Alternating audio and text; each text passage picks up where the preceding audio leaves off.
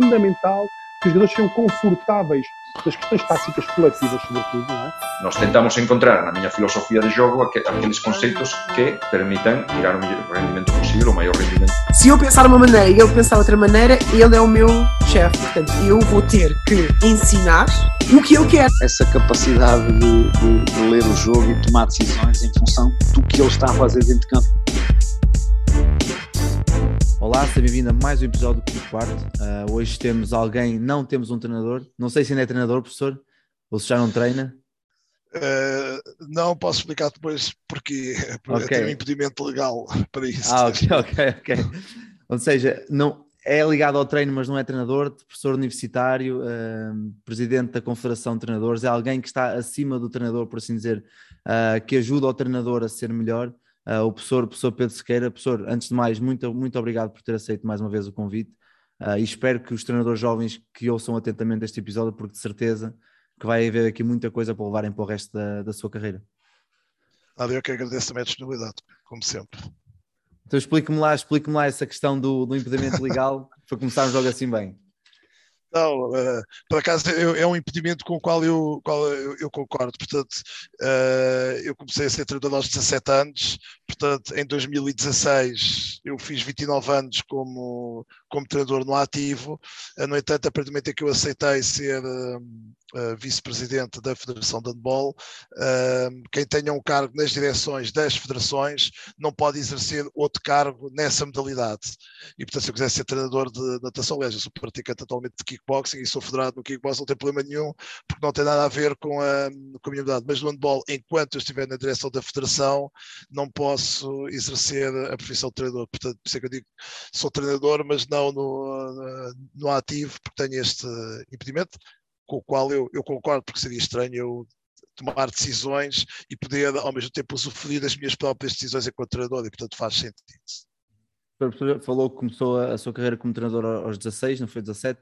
Aos 17, 17 sim, porque, é, sim, porque naquela altura, na década de 80 e 90, uhum. uh, portanto eu, eu, tirei o curso de, de, treinadores em 89, 88, 89, se a memória não, não me falha, e nessa altura era permitido em Portugal treinadores, árbitros, pedisse começar aos 14, 14 uhum. anos, 16 anos, uh, e portanto eu tirei o curso de grau na altura, quando tinha os meus, com meus 17 anos, e comecei logo a treinar uma equipa assim que terminei o curso. E já, já falou aqui, já mencionou que depois em 2016 fez parte dos quadros da, da Federação de, de Handball, uma vida sempre ligada ao handball. Um, como é que tem sido, como é que foi a sua carreira enquanto treinador e depois este próximo passo para, para os cargos mais administrativos, mais de, de chefia, de direção? Na verdade foi um pouco estranha. Acho que há histórias, na verdade, parecidas com a minha. Portanto, eu sempre adorei jogar handball. Aliás, continuo a adorar jogar handball e sempre posso com os meus alunos da Escola de Desporto Maior. Ainda ontem uh, vou, vou jogando porque é uma coisa que eu, que eu gosto de fazer. Claro que vamos ter que ter mais cuidado à medida que vamos envelhecendo. Não, eu, eu quando tinha ali os meus 26, 27 e 27 anos e que pensava que ia continuar a, a, jogar durante muito mais anos. Estava no clube da segunda divisão e, final da época, perguntaram ou disseram-me que iam dispensar o, o meu treinador uh, e se eu estava interessado em, em assumir uh, e ser eu o treinador. Eu pedi alguns dias para pensar no assunto uh, e, e, acabei por, por, aceitar. Tinha acabado a licenciatura há três ou quatro anos atrás e pareceu-me pareceu interessante uh, assumir esse, esse projeto. Pronto, e depois a partir daí, claro, eu, eu ia treinando escalões de formação, uh, mais formal ou menos formalmente dependia, às vezes mais do que uma equipa, pronto, enfim. Uh, portanto, já levava, eu diria, cerca de 10 anos como treinador de escalões de formação quando surgiu esta oportunidade, pá, e pronto, e depois, e depois foi assim. Entretanto, também na faculdade, logo no segundo ano, recebi um convite para, em 90 2001 recebi um convite para, pronto, como tarefeiro na, na Fundação, tirar fotocópias, ajudar uhum. e, e, e, aceitei. Uh, depois, quando fui treinador de rendimento, parei essa ligação durante dois anos, ou três, ou talvez um bocadinho mais, ali no final do, do século passado, ali 1999, 2000, e depois em 2013, quando da organização do Campeonato do Mundo, voltaram-me a convidar para, eu aí estava ainda estava como treinador no, no ativo, numa equipa feminina da primeira divisão, uh, e convidaram para eu ajudar na organização do, do, Mundial. E depois, no final desse ano do Mundial, do Mundial uh, uh, foi em janeiro, no final do ano, uh, perguntaram se eu queria ser técnico desportivo com responsabilidades na área da formação. Eu aceitei o convite e pronto, depois em 2016 então surge uh, o convite pelo, pelo atual presidente da, da, Federação, o Dr. Miguel Laranjeira, para perguntar se eu gostaria de fazer parte da direção da Federação uh, e, e, eu aceitei, estamos agora, faremos no verão, estamos quase com dois anos de mandato, um ano e, e nove meses uh, acho que não houve razão. Eu, eu, eu, eu, tenho dito a coisa que eu mais gosto de ser é treinador, mas estou sempre a, a, a, empurrar para cargos de gestão. Uh, aliás, quando os meus pais eram vivos, eu estava sempre a ter isso, porque aquilo que eu gostava mais era de jogar, puxaram para treinador. Estava a adorar uhum. ser treinador, puxaram para dirigente. E depois eu acabo por eh, não conseguir dizer que não, ou sentir que até é um desafio que pode ser uh, diferente. Depois, aliás, atualmente tenho um cargo da Federação Europeia de, de uhum, handball, mais ou menos a mesma, na mesma linha de que achavam que, podia ser interessante para mim, convidaram-me e eu fui, e fui, e fui aceitando. Pronto. aqui, aqui, nós aqui um bocado vamos já falar aqui deste, desta, deste seu cargo na, na Federação Europeia de Handball, porque cai um bocado depois num dos temas que eu quero falar. Mas falou okay. aí de puxaram-lhe sempre um bocadinho mais para cima do que, do que, ou seja, estava a gostar de jogar, foi para treinador, estava a treinar a treinar, foi para cargo Sim. de gestão. Aqui esta questão de, da, da presidência da Confederação de Treinadores, sente que é um bocado também voltar um bocadinho ao treino, no sentido de dar, dar, ajudar os treinadores a serem melhores, quase como um treinador do, do próprio treinador? Tem, essa, tem essa, esse sentimento ou acaba por, por, por não sentir isso? Não, não tenho, epá, o Vasco é exatamente esse sentimento. Aliás, uh, quando propuseram eu, uh, para uma lista, por acaso a primeira lista uh, onde eu estive não fui eu que a construí, construíram uma para mim e convidaram para eu ser o presidente, eu, uh, esse sim foi se calhar até hoje o único dirigente que eu aceitei de imediato, exatamente por essa razão, Vasco, porque eu, eu uh, e fui sempre um bocado rebelde. Portanto, fui presidente da Associação de Estudantes na, na, faculdade onde eu andei, na altura só havia duas, Lisboa e Porto, andei, portanto fui estudante uhum. da FMH, um, e, eu, e, eu, sempre, quer como aluno, achava que os alunos uh, estavam sempre a falar nos, nos deveres e, e não nos, nos, direitos. Quando fui treinador, eu acho que foi pela mesma razão, porque sentia injustiça da forma como às vezes uh, tratavam os atletas e eu achei que o computador podia ser diferente. Aliás, a minha mãe diz que eu fui para professor pela mesma razão, porque eu senti que os professores eram injustos com os alunos, então fui para professor, e eu acho que, se calhar, agora faço, está-me obrigado a fazer uma reflexão da minha vida, se calhar essa, essa razão, portanto, eu também acho que os treinadores uh, são os principais responsáveis pelo desenvolvimento de todas as modalidades em qualquer uhum. parte de, do mundo, porque eu costumo sempre dizer: se não houver treinador, não, não há treino. Pronto, a gente até pode jogar eh, entre amigos, mas se queremos que aquilo seja mais organizado, precisamos de alguém que assuma esse papel. E esse papel é sempre, é sempre o treinador. E eu sempre achei que, e ainda hoje acho, aliás, candidato pode ser mandato da, da, da, Confederação por causa disso. Acho que o, o ainda o, o treinador, ou seja, legalmente ele até é reconhecido o seu papel, não é? porque hoje em dia, sem o TPTD, não posso ser treinador em nenhuma uhum. modalidade, em nenhum escalão, em nenhuma competição, mas isso não chega. Nós precisamos do reconhecimento da, da, da sociedade que perceba que ele é fundamental. Portanto, e na verdade, os pais largam os miúdos com pessoas que muitas vezes nem sequer conhecem, o que eu acho bastante estranho, mas não deixa de ser elogiável para, para os treinadores. Mas na verdade, se sairmos um bocadinho do mundo do desporto, eu acho que a maior parte das pessoas vê sempre como o, o treinador como algo que está ali ponto porque é obrigatório uh, e que percebem, alguns percebem a importância dele, uh, mas depois fica um pouco por, por aí. Acho que se as pessoas de facto vissem o, o que é que é a vida de, de, de, treinador, se calhar dariam muito mais créditos. E eu acho que tem um bocado a ver com isso. Tenho tentado que, para que não se esqueçam da importância que o treinador tem em todo este, este processo. Pois aqui no, no, no, no site da, do Treinadores Portugal, realmente a, a visão da, de, desta marca social é claramente o reconhecimento do, do treinador, exatamente como o professor falou. Um, quando, quando, quando entrou na Confederação e, e, tem tido imensas formações e as formações europeias, as confederações europeias, tudo mais para trazer mais conteúdo e mais, e mais partilha para os treinadores em Portugal. Um, desde que começou, sente que há um, há um, há uma, uma, um reconhecimento maior por parte da comunidade, da sociedade, ou vemos a mesma ao treinador como, principalmente os treinadores que infelizmente não conseguem ser profissionais da área, como alguém para deixar passar o tempo com os filhos, quase como um, um, uma pessoa num ATL ou quase como um hobby.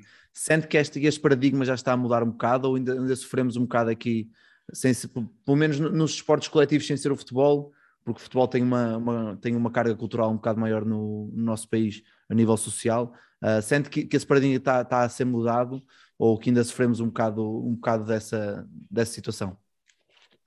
Não, eu, eu, eu, é assim, eu acho que nós estamos muito melhores do que estávamos há 10 anos, do que estávamos há 20, do que estávamos há, há, há 30. Isso, e, sem dúvida, acima de tudo por uma razão, Vasco. Uh, porque hoje eu, eu, faço o paralelismo com, com, os meus pais, se calhar o Vasco pode fazer com os seus pais ou com os seus avós. No tempo dos nossos pais, dos nossos avós, tirando aquilo que você sabe, da, e eu também, e também tenho que dizer da, da história de Portugal, tirando a mocidade portuguesa, a verdade é que a prática desportiva, uh, uh, eu estou a falar da formal, não estou a falar de subir às árvores, de, das é, brincadeiras sim, sim. a correr, não estou a falar de, de, de, estou a falar mesmo da prática formal. Ela não existia uh, havia prática na, na, nas escolas, ou quando dizia que não existia, ela existia, mas nem em quantidade, nem em qualidade como existe.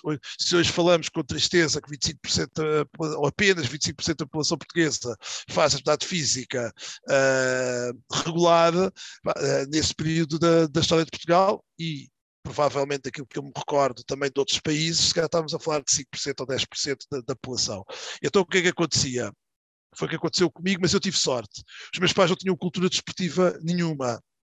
Mas eh, do ponto de vista, enquanto praticantes, a minha mãe nunca praticou nenhuma modalidade, o, o, o meu pai uh, praticou uh, ténis de mesa, mas era no, no, no, uh, no, serviço dele e fez uma outra competição que havia antigamente entre as empresas, aquilo que hoje é o Inatel, exato, uhum. na, na, altura tinha outro nome, que eu não estou a lembrar, FNAT, uma, uma, coisa assim, portanto, que depois o Inatel veio substituir, portanto, ele fez desporto a esse nível já, eu diria, portanto uh, aos 30 e tal anos. Portanto, ou seja, quando os pais, uh, eu podia dizer a mesma coisa por analogia à música ou ao desenho, quando os pais não têm essa experiência, ou de facto têm uma visão da vida e para aquilo que leem, para aquilo que ouvem, e falam com os percebem a importância que isto tem, ou é normal não, não dizer aos mitos para praticar. Hoje o que é que eu acho que acontece?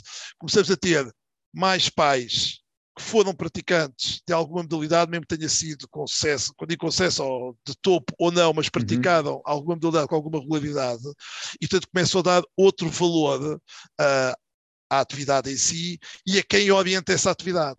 Por exemplo, eu, se eu tivesse esta conversa Vasco, com os meus pais, eles adorariam de ouvi-la, mas teriam dificuldades se calhar perceber algumas coisas, claro. porque o contacto com o professor, hoje o contacto com os treinadores e com os professores é muito mais próximo do que é do meu tempo. Pá. Meu tempo, a minha mãe e o meu pai se calhar falaram meia dúzia de vezes com, o treinador, porque nem sequer havia, sabe por um lado ainda bem, uh, claro. comparado com algumas coisas que vê nos dias de hoje, mas quer dizer, nem lhes passava pela cabeça de, no final do treino irem ter com o meu treinador e perguntar se eu, se eu estava a jogar bem, se estava a treinar bem, portanto, quer dizer, isso nem sequer lhes passava, aliás, já uma vez num outro programa acontece a história, meu pai, quando eu acabava o jogo, não tínhamos telemóvel, ia para a cabine telefónica levava para, para casa a dizer se tinha ganho ou se tinha perdido, a primeira coisa que o meu pai perguntava era: estás lesionado? E eu assim, não, ah, então pronto, está tudo bem. E depois já nem queria saber se eu tinha jogado bem, assim, então sabe se eu estava é, bem de.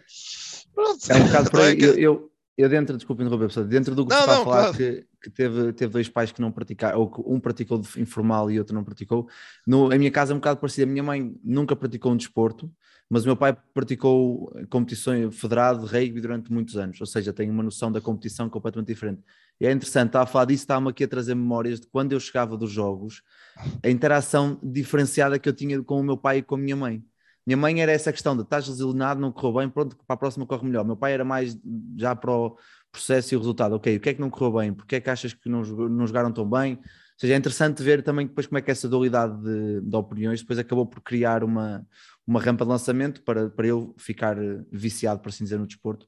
E é como a pessoa diz, eu acho que hoje em dia cada vez há mais pais e há mais famílias ligadas ao desporto de alguma forma, e há essa, há essa ligação maior uh, ao desporto e aos treinadores, mas depois há o outro reverso medalha, né, que a pessoa estava a falar, pais mais tempo nos campos, depois há pais mais, opina, mais opinantes sobre as coisas e que às vezes começa a ter algum tipo de, de, de, uma questão menos, menos positiva em relação ao treino, ao trabalho que o treinador quer fazer, porque às vezes nós enquanto treinadores queremos tentar incutir um, um valor ou uma regra que se calhar não é assim tão fácil para um pai ver ou ouvir, mas nós sabemos que é importante.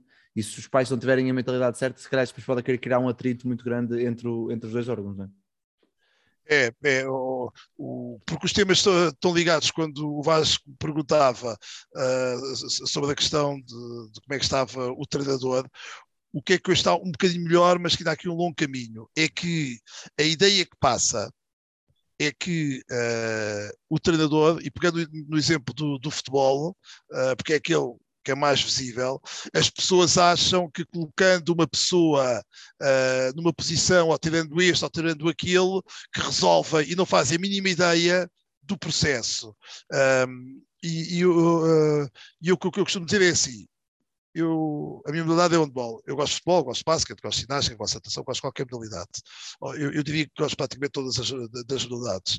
Uh, posso estar mais de uma, uh, depois também ah. às vezes depende do nível dos praticantes, enfim, mas uh, se, se vais convidar para qualquer tipo de modalidade, eu vou consigo com, com prazer, não é, não vou de forma enfadonha para esse, para, para esse momento. E consigo estar a olhar, por exemplo, uma prova de natação e posso dizer ao Vasco, epá, gostei ou não gostei Tal como, se quiser falar comigo agora, se viu o último filme do James Bond, eu posso lhe dizer o que é que eu gostei ou o que é que eu não gostei, e portanto podemos ter uma opinião parecida ou ter uma uh, opinião completamente diferente. Isto eu acho normal e saudável, tal como estar aqui a discutir, se eu gosto aqui da, desta minha camisola claro, e você claro, gosta claro, mais dessa porque tem duas cores, eu gosto com mais uma coisa. Podemos estar aqui a discutir. Mas não vamos discutir como é que a camisola foi cozida, porque nós não percebemos nada disso. Tal uhum. como quando estamos a ver um filme, pá, ninguém vai dizer, epá, o, o Coppola ou o Spielberg, epá, devia ter posto a câmera mais para a esquerda porque não se, não se vê bem. Porquê? Porque dizem, pá, eu não percebo nada de filmes. Pronto, e eu acho que a diferença do, do desporto, para o bem e para o mal, é que as pessoas opinam sem conhecer. Portanto, eu, para mim é legítimo, quando eu era treinador, chegasse ao pé de mim e dissesse assim, epá, a tua equipa Uh, joga muito lento, eu quase que adormeço a ver a tua equipa. Isto eu acho que é perfeitamente legítimo uh, de, um, de um adepto. Ou dizer, eu gosto mais quando metes o jogador número 3 em vez do número 5.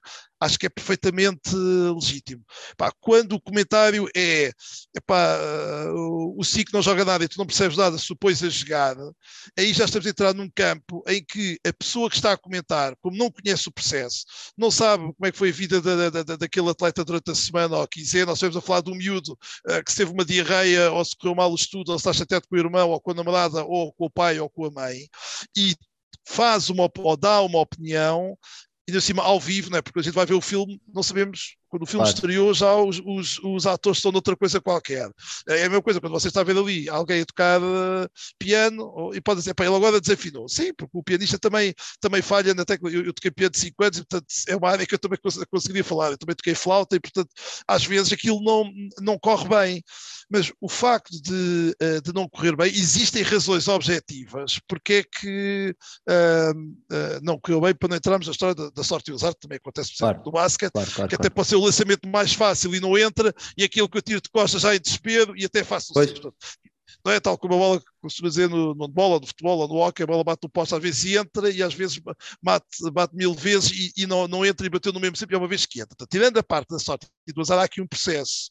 E o problema é que as pessoas acham, como não conhecem o processo, acham que jogar futebol ou basquete, tomem lá uma bola e jogam, acham que isso é que é o treino de basquete, porque quando vão ver um treino de basquete não percebem o que é que estão a ver, acham, por exemplo, ah, eles, ah, eles com este treinador só jogam. Mas o treinador até pode estar a ser extremamente interventivo e a parar do jogo e dar feedbacks, mas para quem está a ver de fora, eles só jogam. Ah, os outros são muito melhores porque faz-se treinar o lançamento ao cesto.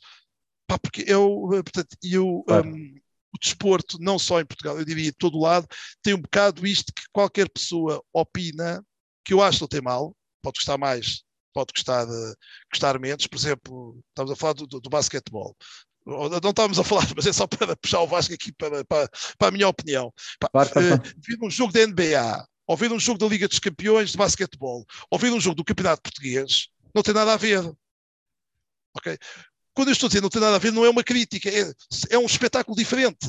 Claro, não quer dizer que só o Vasco claro. gosta de ver os três. Só o Vasco para uhum. si, qualquer um deles uh, é, é bom, porque provavelmente vi numa perspectiva diferente da minha. Eu, como pessoa menor conhecedora do basquetebol, gosto de ver os melhores jogadores. Onde é que estão os melhores jogadores? Supostamente da Liga dos Campeões ou, ou, ou na NBA. Com Claro. isto eu estou a dizer que os jogadores que estão em Portugal são maus. Não. Estou a dizer que aquele é a mesma coisa como a gente vê um filme com o Brad Pitt ou ver com outro ator que a gente não conhece, que até pode um dia vir a ser melhor que o Brad Pitt, mas aquilo a gente conhece e se gostarmos dele, vamos ver todos os filmes hum, Claro. onde, ele, onde ele participa. Pronto, e eu acho que uh, é um pouco por aqui. Portanto, o, onde é que o, o treinador uh, falhou no passado e hoje está um bocadinho melhor? É que o treinador no passado não falava com ninguém. E, portanto, era exatamente como o Vasco disse. Portanto, os meus pais chegavam lá, ou eu ia de autocarro, portanto, via Lisboa, portanto, tinha mais facilidade, ou então chegava lá, depositava ou deixava Iam buscar a no final e estava feito.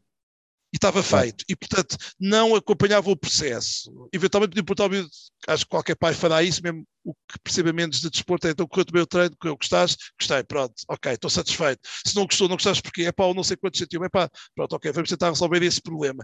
E fica por aqui ah, o, o conhecimento ah, da modalidade. Hoje, o que, o que é que eu acho que melhorou nos últimos muitos anos. É, é, o Vasco é incapaz de ir para um treino dos escalões de formação sem no primeiro dia querer conhecer os pais, falar com os pais, explicar o que é que vai fazer. Pronto. E isso que está a fazer é com que os pais comecem a conhecer um bocadinho melhor o que é o trabalho do treinador. E se calhar o Vasco já não faz isso uma vez por, por ano, já faz três ou quatro ou cinco, e se é no final do jogo os pais vêm falar consigo e você tem que ficar a falar com eles uh, e dar-lhe a sua visão do que é como é que o isso tivemos a formação, não é? Se, como é que está a evoluir ou não, se tivermos alto rendimento também, também fará o mesmo, mas com outro tipo de, de linguagem, talvez mais elaborada. Uh, e isso acho é que é o, o fundamental. Portanto, eu acho que os treinadores uh, fizeram um erro no passado, que terão certamente justificações para isso, que foi vamos nos desligar, nós só falamos quando queremos.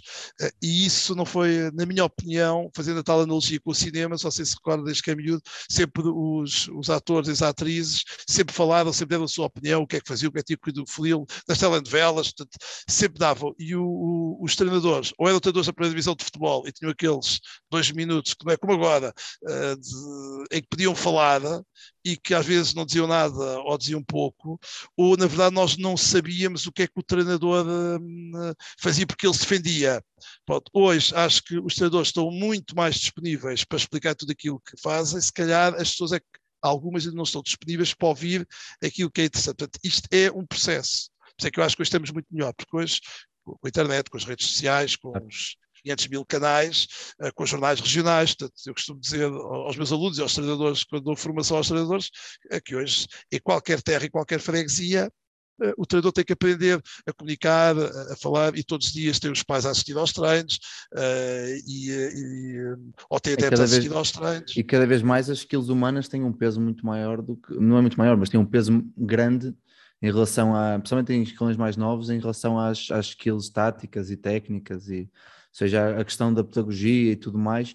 Então é um bocado que eu queria pegar por aí. O pessoal está a falar bem que hoje os treinadores já fazem as reuniões iniciais com os pais e falam com os pais no final dos jogos. Um, qual é que deve ser a própria gestão do treinador? Estou a falar agora de treinadores novos que estão a entrar agora neste mundo do treino e que de repente são, são assoberbados com 20 miúdos de sub-14 ou de sub-13 iniciados Sim. e levam com pais. Qual é que acha que deve ser para si a, sua, a abordagem deste treinador à recepção dos pais e à recepção dos miúdos e fazê-los perceber que as regras que ele quer implementar e os valores que quer implementar vão ter um, um, impacto futuro grande, mesmo que no momento não sejam, porque de certeza que para, para pai A vai ser bom, mas depois para algum momento, para esse mesmo pai, se o filho não jogar ou não, ou não treinar ou não for convocado, já não vai ser bom. E eu sinto que às vezes os treinadores uh, deixam-se levar um bocado por isso, porque querem agradar um bocado a todos, e é impossível agradar a todos, Sim. não é? Uh, qual é que é a sua abordagem em relação a isso? Qual é que deve ser o, o, o método, não é o método, mas a maneira com que os, os treinadores devem gerir esta situação com os pais e com os atletas logo numa idade terra, jovem? É assim, Vasco, a resposta é muito simples. Uh, não é fácil disso, ou seja, é muito simples para mim que agora tenho 51, 51 anos. Claro. Uh, o, e, e, depois vou dar aqui alguns exemplos para ter algumas coisas que vão acontecer menos boas, uh, para que também os treinadores que nos estejam a ouvir percebam que não é tudo um mar de rosas e eu se calhar tenho mais histórias más que me aconteceram e decisões más do, do que boas, portanto uhum. isso faz parte da, da vida. Uh, o, o, portanto, o primeiro aspecto é assim, uh, os pais, os dirigentes, o presidente do clube, uh, podem ter uma opinião diferente da nossa e podem não concordar connosco. Mas têm que saber aquilo que nós pensamos relativamente àquilo que eles fazendo naquela época desportiva. E essa é, é a primeira abordagem que qualquer treinador tem que fazer, desde o mais jo jovem ao mais velho. Um, a importância é a mesma. Portanto, é, um, é, uma equipa sub-10, é uma equipa sub-8, é uma equipa sub-12. É eu sou assim, eu, eu, o exemplo, pá, eu sou Pedro Sequeira, uh, o objetivo aqui do treino é eles, para além de se formarem como jogadores de handball, é formarem-se com pessoas, portanto as questões da pontualidade, da alimentação, uh, do estudo da escola, uh, do brincar, do estar no, no computador a jogar, tudo faz parte da vida dos jovens e está, tem que estar organizado. o treino é às seis e meia, portanto os miúdos é para estarem cá às seis e trinta e cinco, às seis e quarenta, os miúdos é para estarem cá cinco minutos antes do treino começar, para com calma se equiparem, para começar o treino.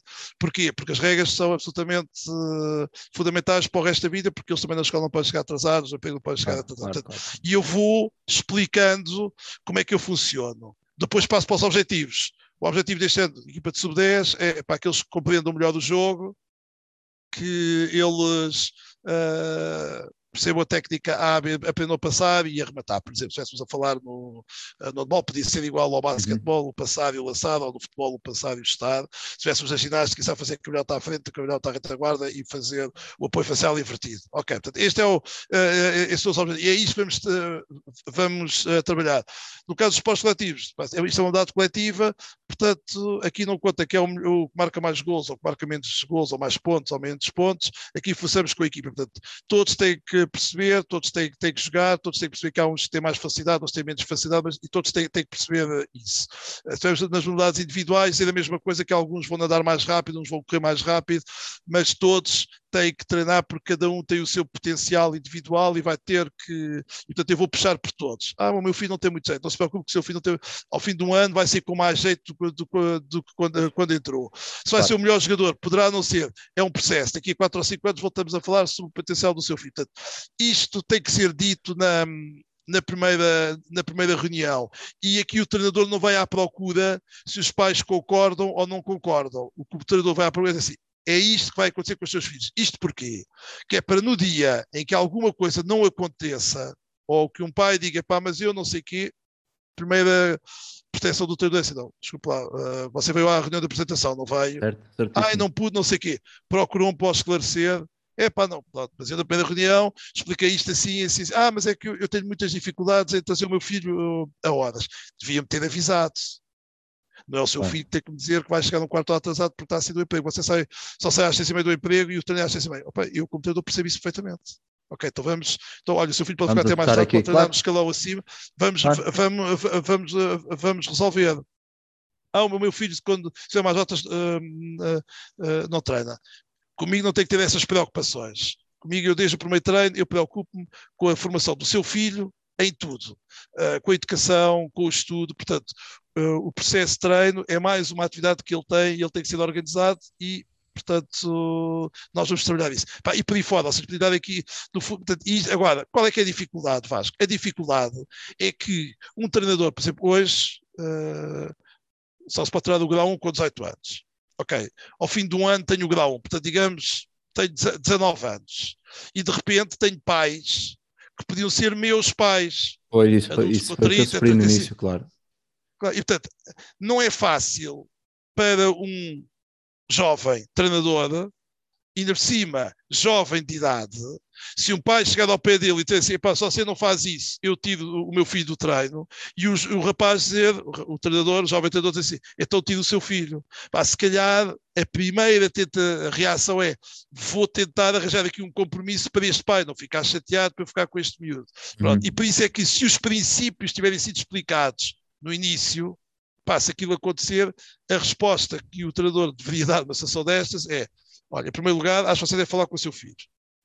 Em segundo lugar, se o quer tirar, é uma decisão sua. Agora, primeiro dia, quando eu expliquei como é que isto era, foi sua decisão que o seu filho devia ficar aqui. Portanto, se não concorda com a minha maneira de ser, há vários que posso recomendar aqui. O colega X está no clube tal, no, no, no clube Y, tem ali outra modalidade aqui ao lado, o próprio clube tem, outra, tem outras modalidades. Se quiser, ponha o seu filho a, a experimentar. Aqui as regras são. Ah, você é uma pessoa inflexível. Não, não, não sou uma pessoa inflexível. Eu expliquei no, no, no início, peço um bocado, eu, oh Vasco, eu como professor, tenho sempre esta brincadeira, a série com os alunos. Primeiro dia de aulas, a aula de apresentação, eu digo sempre, é a aula mais importante. Metade dos alunos falta a aula de apresentação. Eu digo, a avaliação é assim. E já sei que vocês vão perguntar isto durante o ano. Claro, à terceira aula, a pessoa, como é que é a avaliação? Vieste a primeira aula? Não. Perguntaste aos seus colegas? Não. Então não deve estar muito preocupado com a avaliação. Pois é, isso é um bocado é. por aí o que o professor, o professor falou de é preciso ser, ter, ter pele dura, ter, ter dedo, dedo duro. Ser coerente. De... Não, eu é ser coerente. Eu sou assim. Coerente, sim, eu, sim, sim, sim, sim. E vais para dizer, mas eu não gosto de si. Pronto, está no seu direito. Vá claro. procura de outro clube. Aqui, as regras neste clube são estas. Eu sou o responsável, eu faço as coisas assim e no final do ano o, o seu filho vai saber fazer isto. E aí, este é o meu compromisso. No final do ano, fazemos a avaliação do seu filho, uh, pergunta ao seu filho se gostou do processo de treino, se gosta dos colegas, se gosta da competição e fazemos uh, a avaliação. Isto é um processo tal como o seu filho, quando está no quinto ano, ele não passa logo ao fim do primeiro teste ou do segundo teste, não, é no final do quinto ano, é que ele vai ter uma avaliação de como é que foi o ano todo. Portanto, no final do ano, o pai, vem, se quiser, vimos aqui outra vez falar, sentamos aqui à mesa com o seu filho e fazemos o balanço do, uh, uh, do ano. Porque eu vou, se você não propuser, eu vou fazer, eu vou propor, porque quero que saibam o que é que eu achei que correu bem, o que é que correu menos bem, porque também eu, como treinador, vou fazer coisas boas e menos boas e vou, vamos falar sobre o assunto. E esta parte, eu acho que os treinadores jovens têm sempre a tendência para se proteger, uh, e se calhar é o maior conselho, é assim, o, o, o, os pais e os dirigentes não são nossos amigos. Os dirigentes estão lá para, com as suas funções de dirigentes e os pais são pais dos nossos atletas. E, portanto, nós somos treinadores. E, portanto, nós não, estamos ali para fazermos os pais. Nós, eu dou um exemplo aqui de uma história. Feliz, não é? É, é, o, Vasco. Eu tenho uma história muito conhecida quando, quando meu filho jogava futebol, no final do, do, do jogo, os pais gostavam de ir para o bar beber uma cerveja, que é perfeitamente normal, acabou o jogo. Estamos a falar de miúdos sub-11, sub-12, uhum. uh, e os treinadores aqui e ali uh, iam, ou quase sempre, iam, estavam lá com os pais. Uh, eu, eu, eu, nunca, eu nunca o fazia, ou poucas vezes o fazia, enquanto pai do meu filho. Uh, e, um, e um dia cheguei ao pé do, dos treinadores, porque estavam os dois a fazer o estágio uh, de futebol. Um já era licenciado em Educação Física, o outro tinha outro, outro emprego, já não me recordo, estava a fazer o estágio do, do grau 1. Uh, e, e eu cheguei ao pé deles e disse assim: Uh, porque eles sabiam de, que eu já era presidente da Confederação de Senadores à altura e sabiam que eu era professor do ensino superior, tinha sido treinador muitos anos. Eu disse: querem o meu conselho? Não vão no final do jogo beber uh, uma cerveja com, com, os pais. E estou a falar com a mim porque acho que vocês são duas pessoas espetaculares para falar. Mas porquê é que nos diz isso? Pá, porque vocês não são um de nós, vocês são os treinadores dos nossos filhos. Se vocês quiserem, pá, uma vez uh, ou duas uh, por ano, ok, há um jantar, vocês vão, juntam-se. Agora, vocês têm que mostrar aos, aos pais que vocês são os, os treinadores do, dos filhos. Porque às vezes, por exemplo, vocês estão a beber a cerveja e está um pai a dizer que é para o meu filho devia jogar mais e não sei o quê, ah, pois e tal, mas olha, até fui eu que lhe paguei a cerveja, e depois vocês estão ali num enredo, que não, com isto não é ser bicho, não, é. Claro. Acabou o treino, acabou o jogo, ok, há, o pai que quer falar comigo, eu estou disponível sempre para falar com os pais, mas a partir dali é uma coisa como se o Vasco, se tivesse sido meu aluno, ou quando foi meu aluno, ou se for meu aluno, aqui não, não interessa qualquer outro que esteja a assistir, pá, eu não vou com os alunos a, eh, todos os dias jantar fora. Não, ao final do ano, ok, ao jantar as pessoas vão. Eu vou. Porque claro porque eu tenho as minhas, as minhas funções, porque, e agora ah, porque a pessoa não se quer mostrar. Não, é ao contrário. É eles, como alunos, têm direito ao espaço deles. Portanto, os pais, como pais, têm o direito a criticar os treinadores, a criticar, sim, sim, mas sim, é no espaço deles. E o treinador claro. tem que dar esse espaço. Por isso é que o treinador não deve equipar com os atletas no mesmo balneário, porque os atletas têm o espaço. Portanto, cada um tem o seu espaço. Tem que uhum. haver essa interatividade. Pronto. Está a ver? Isto, a quem tenha 18, 19, 20 anos. É muito difícil. E lembro também aconteceu comigo. É muito difícil. É pois, eu na, altura, eu na altura, a pessoa está a falar aqui muitas coisas que leva-me aos meus primeiros dois anos de treinador, dois, três anos, quando fui treinador sub-14. Eu lembro perfeitamente que na primeira reunião, eu tinha ali 19, 20 anos, foi exatamente como disse, na primeira reunião defini claramente um, quem faltasse aos treinos, jogava quem viesse aos treinos. Eu tinha um grupo de 16 a 7 minutos e quem viesse mais vezes aos treinos eram os, os que jogavam mais vezes ou mais tempo. E tive uma mãe ou um pai que disse: Ah, mas o meu filho tem a atividade X, Y, H, J. Eu disse: Olha, eu compreendo e vamos tentar aqui arranjar uma maneira dele poder vir ao máximo de treinos, mas quero que perceba: se o atleta A vier quatro vezes ao treino e o seu, e seu filho vier três, que o atleta A vai ter que ter algum tipo de benefício porque fez mais que o seu filho. E também acho que é um bocado esta questão dos treinadores mais novos terem uma ideia, partilhá-la com as pessoas que estão acima deles, os coordenadores e os diretores do, do clube e depois dizerem, não, acho que essa ideia é boa, é seguirem com isso até ao fim. Serem, como a pessoa disse, serem coerentes e serem exigentes com o que estão a dizer. Porque isso depois faz a diferença e é assim que se ganha o, o respeito dos pais. Porque os pais também estão a tentar ali perceber que tipo de treinador é que estão a falar, não é? Deixa ver o que é que ele, Alguns, que é que ele diz. sim. Deixa ver como é, que ele, como é que ele gera a situação É. e há sempre um ou outro que quer. Assim como aos miúdos nas equipas, há sempre um ou outro que estica a corda Sim. para ver até onde é que o, o treinador vai. Professor, aqui dentro deste, deste tema que falamos aqui, de, já falamos aqui de muitas coisas que é o papel do Pois foi. De, de formação, ainda bem, porque assim é que, é, é que tem que ser. Ah, n- da sua visão como presidente da Confederação de Treinadores, qual é que é o papel do treinador na sociedade hoje em dia? E eu queria tentar fazer aqui uma diferença, se for possível, do treinador da formação e do treinador da competição, ou seja, um treinador até, até ali até eh, cadetes barra juvenis, ali até sub-16, sub-15, sub-16, depois um treinador já de júnior, já de séniores de, de equipa de, de esperanças de sub-22 e acha que é possível fazer esta, esta diferença de papéis na sociedade de- por parte do treinador acaba por ser o mesmo. Não, não, não, só para papéis completamente diferentes. É, é, é, portanto, a, a previsão é a mesma. Isto é a mesma Uhum. coisa como dizer que os professores eh, têm todas as mesmas funções. Não, o professor do primeiro ciclo tem uma relação e uma interação pedagógica diferente do treinador de segundo ciclo, de terceiro ciclo ou de secundário. A profissão é professor. E aqui é a mesma coisa. Porque eu, eu digo, eh, os treinadores de alta competição, eh, já há muito tempo que me dão todos razão. É assim, o treinador da formação trabalha o jovem para o futuro. O treinador de rendimento, ou como você disse, de séniores, ou de sub-23, ou de sub-22, ou de sub-20, trabalha, ao- trabalha ao presente. Certíssimo. Eh, portanto, eu, o, o miúdo que começa a praticar handball, ou ginástica, ou dança, ou o que for, eh, aos 8 anos, aos 6 anos, aos 4 anos, há ali um conjunto de características dele enquanto criança que eu, como treinador, vou moldar. Portanto, vou ter um papel, tal como o professor está a moldá-lo, tal como os pais, que são os mais importantes, estou a dar uma educação em casa, eu estou a prepará-lo para uma modalidade, estou a prepará-lo para, para uma sociedade, ahm, estou acima de tudo, eu estou a educar. Portanto, há quem eu, que eu diga a frase a minha, né? portanto, é o, o treinador é um educador. Sim, o treinador é um educador por causa disso, durante o período dos escalões de formação. E vou pegar no exemplo que o Vasco deu, que é, que é um excelente exemplo. Ah, o Vasco já teve certeza miúdos que, mesmo treinando menos, eram melhores jogadores, Quando- ou supostamente melhores jogadores, Sim, do que aqueles que trabalhavam todos os dias. claro. E aquilo que eu costumo dizer a esses atletas, e aquilo que eu costumo dizer aos pais desses atletas é o seguinte: o seu filho hoje, por acaso, tem talento.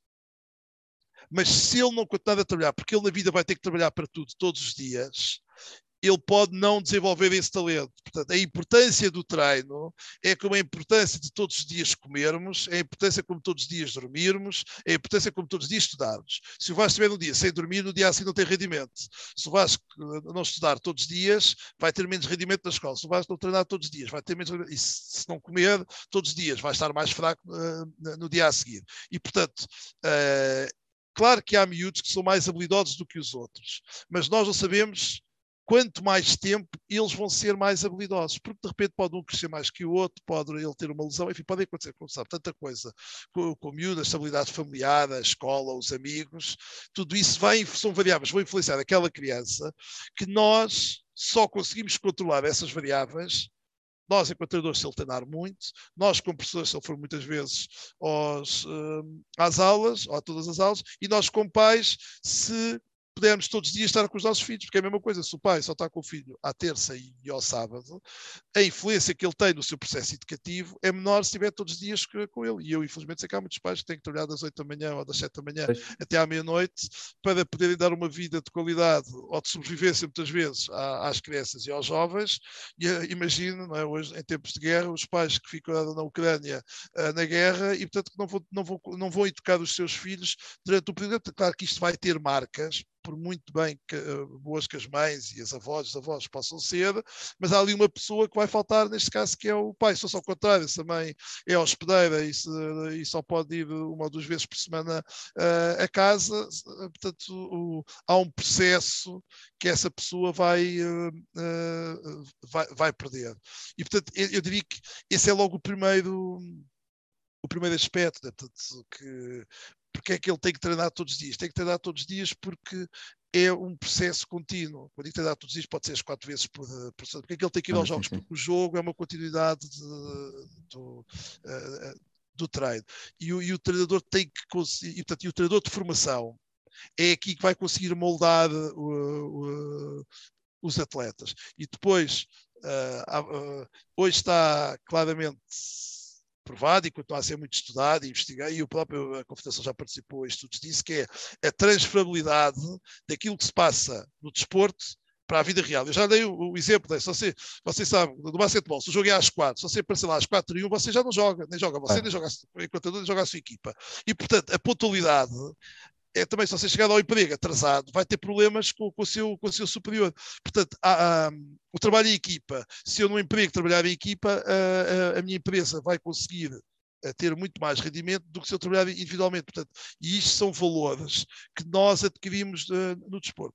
O hum. treinador de rendimento ou de alto rendimento começa a ter outras preocupações. Por um lado, tem atletas que têm que os preparar e, uh, se calhar já estão no ensino superior ou ser do ensino superior e vão para uma vida profissional ou vão ser atletas profissionais da sua modalidade, portanto ele começa a ter a preocupação deve ter das carreiras duais e ao mesmo tempo aqueles que têm qualidade de poderem transformar o desporto em profissão e portanto ele vai ter que ter outras preocupações com esses atletas.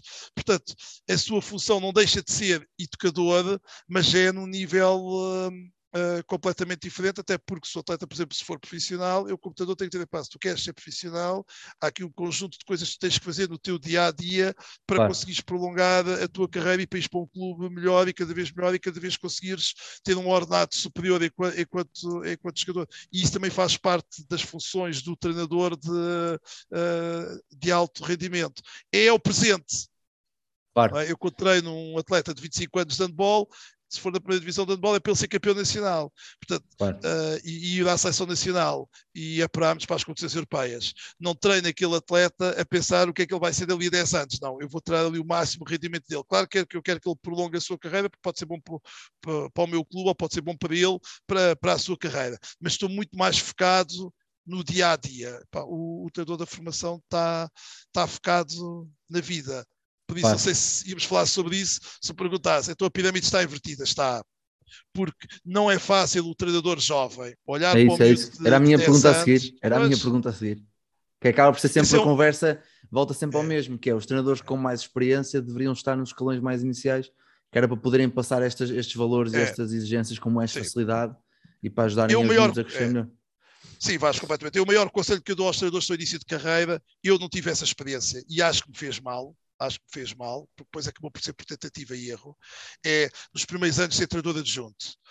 Diz-me só uma coisa: a tua placa não está com os cantos todos partidos tanta vez que tu mandas ao chão quando chateias com os teus atletas? Tá, não tá? Pois a minha também, por isso é que eu arranjei uma solução muito boa, que é a 5 Clipboards, a nova parceria deste podcast, que é uma marca que produz e personaliza produtos para treinadores. Assim que tem como principal produto as placas estáticas totalmente personalizadas, com o teu nome, com o teu logo, com o que tu quiseres. Também produz agendas e cadernos de treino e tem uma grande box que podes ver em 5clipboards.pt ou nas redes sociais deles. Mas não te esqueças, ainda tens 10% de desconto em todos os produtos usados o cupom 5 quarto. Por isso não percas esta oportunidade e visita-os. E, Isso é que falta, uh, falta muito hoje em dia. É. E eu não fui, hoje eu fui logo, muito. aos 17 anos, fui logo treinador principal de uma equipa. Pois, eu, eu também, porque não havia treinadores, não havia mais, ou não há treinadores, ou, ou então, Pronto. se calhar, o que eu sinto é, é que eu sempre tive esse cuidado e acho que há cada vez há mais jovens, pelo menos falo do basquete, têm esse cuidado, que é trabalharem com uma equipa e depois seguirem outra equipa mais velha ou mais nova, serem adjuntos de alguém. Porque eu acho que um, se nós não seguirmos alguém, ou mais velho, ou mais velho a treinar uma equipa que seja, vai haver ali pequenos toques e pequenas nuances de gestão diária de um grupo que nós não temos porque não temos a experiência. Assim como quem nunca jogou basquete, basquete é um desporto coletivo a um alto nível, vai ter uma gestão de jogo completamente diferente de um atleta profissional que agora é treinador passado 20 anos. E nós aprendemos isso com ele. Mas é, é um bocado, é um bocado por, aí, por aí que o pessoal estava a dizer, não é? Que nós temos que ter quem tem mais experiência cá em baixo porque tem outro tipo de Sim. conhecimento da vida, do jogo, do- das regras, dos valores e tudo isso depois ajuda aos miúdos e, e os próprios pais também ajudam um bocado os pais a dar outra validação ao que os treinadores dizem, eu penso. Sim. Pessoas mais velhas, com outro respeito, com outro saber, com outro Claro, dizer. isso isso aí é o facilitador. Apesar que eu acho que há aqui um modelo intermédio que também já há no basquetebol, e há, eu diria, em muitas modalidades, não em muitos clubes, por questões financeiras, muitas vezes, que é o coordenador. Porque, por exemplo, se eu tiver um treinador de 18 anos no sub-10, outro no sub-12, outro no sub-14, outro no sub-16, e depois pode um mais velho no sub-18, no sub-20 e nos séniores, mas eu tiver um coordenador que se preocupa desde o miúdo que entra até a alta competição e tem ele essa visão, aí o treinador de formação está mais focado nas preocupações daquela idade, porque o coordenador vai coordenando todas as outras preocupações uh, no segmento. Por isso é que para mim, por exemplo, ser coordenador de um clube deveria ser, para quem tem essa capacidade financeira, Só o coordenador, é? O clube. sem ser treinador também, só o coordenador. Sim, só o coordenador. E tem que ser uma profissão a tempo inteiro, porque o coordenador tem que ir aos treinos todos, tem que conhecer os pais todos, tem que conhecer os adversários todos, tem que conhecer os treinadores todos da, da, da sua modalidade ou da sua região, perceber quem é que se encaixa na filosofia uh, daquele clube, ser ele o L uh, com a direção para explicar porque é que no escalão X está-se a fazer um trabalho, Uhum. no escalão Y está-se a fazer outro, porque é que com as raparigas está-se a fazer um trabalho, porque é que com os rapazes está-se a fazer outro, e, e, e, por aí, e por aí fora. Por exemplo, as piscinas têm muito o hábito do coordenador da, da natação, o, a ginástica desde sempre tem essa preocupação. O futebol começou com o processo de certificação a ter a, a valorizar quem tem o, o, o coordenador. Uh, o que não pode acontecer, na minha opinião, que eu já vi alguns clubes a fazerem, que é ah, o treinador está proibido de falar com os pais, é o coordenador que fala. Não, para mim isso não. não. É assim, claro. O treinador, é, é, isso é como o diretor da escola e o professor. É assim, eu tenho um problema na escola com o meu filho ou com a minha filha, primeiro vou falar com o professor e depois, se não ficar satisfeito com a resposta, vou ao diretor. Uh, que acontece poucas vezes, eu diria, com a maior parte do, uh, dos pais. E aqui na, na equipe, portanto, se o meu filho tem 10 anos, eu tenho é que resolver as coisas com o treinador de, dos 10 anos. E depois, se não ficar satisfeito, ou se o treinador não estiver disponível para mim, então eu vou procurar, uh, digamos, quem manda, seja quem manda o coordenador, ou o vice-presidente, uhum. ou o diretor da, da modalidade. Mas já viu, o Vasco, tudo o que já falámos até agora, é tão complexo que não, para quem esteja fora do processo não é fácil de perceber. Certo, certo, certo. E por isso é que nós, como treinadores, temos a obrigação de explicar aos pais, é? porque gente, ao, ao, fim de meia hora de você explicar como é que o clube está estruturado, o pai vai começar a dizer: isto é, é, muito complicado. Eu digo: não é muito complicado, não.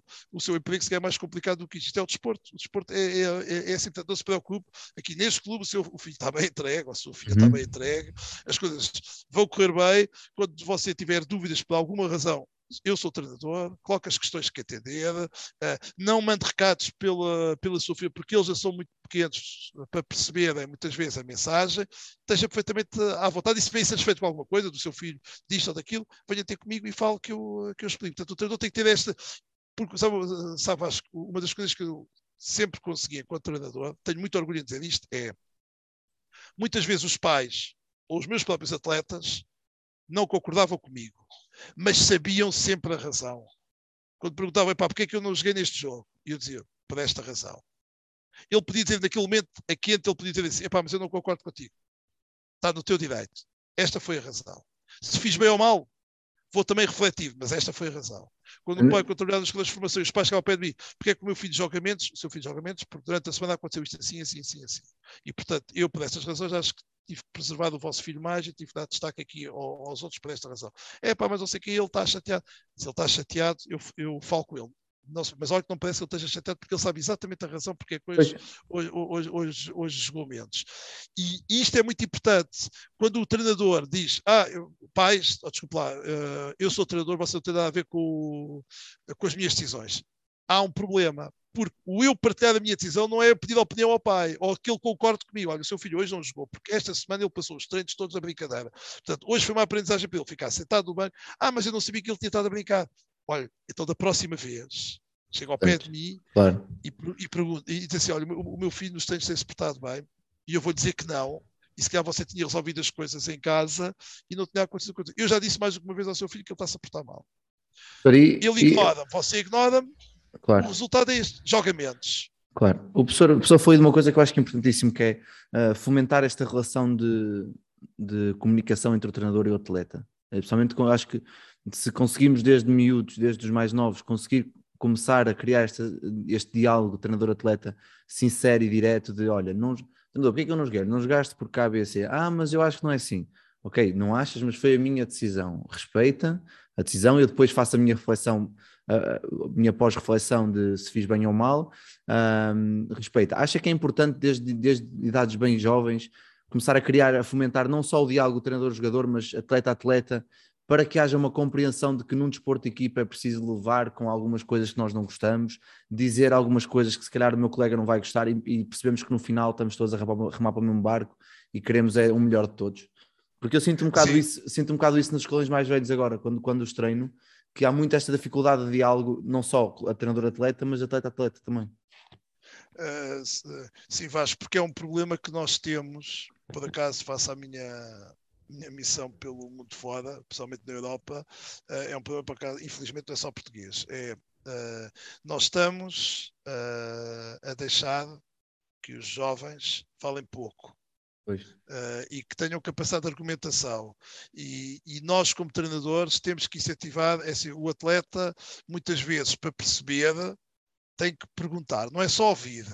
Porque às vezes posso a falar sobre uma coisa e o atleta não está a perceber o alcance daquilo que, que, que, eu, que eu estou a dizer. E portanto, desde que ele é miúdo, desde que ele é pequenino, com a linguagem adequada, nós temos que ir falando e temos que. Eu acho que nós estamos a, a ter.